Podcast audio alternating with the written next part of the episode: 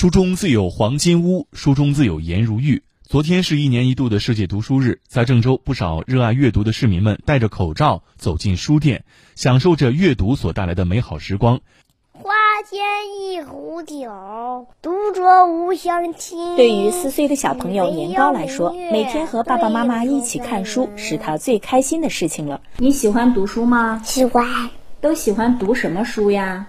读古诗，看绘本故事。爸爸妈妈每天都给我讲故事。除了在家里读书，有市民就趁着周末来到书店里安静的阅读。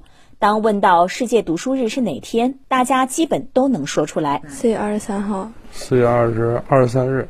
书籍是人类的营养品，读书不仅能开阔眼界，还能增长知识。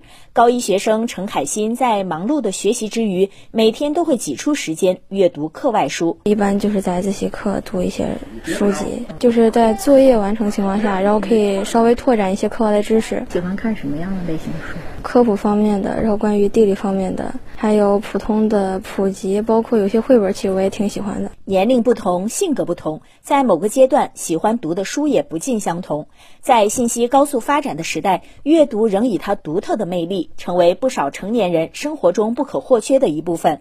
市民何先生每天会抽出一一两个小时吧，会看一些书。小时候的话，就是看小人书啊，后来啊，看一些《三国演义》四大名著。啊，逐渐的，就是看一些文学、童话。采访中，很多市民都表示自己有阅读习惯，一个星期看一两本、三四本不等，觉得读书能让人心静下来，而且可以学到很多东西。读书实际上它就是一种投资，先不说多少知识啊，你看书这一个小时，起码心平静了。就诗和远方，就是通过这个书来提高这个认识，以后的积累都通过这个书本来获取知识量，打开外界的一个钥匙。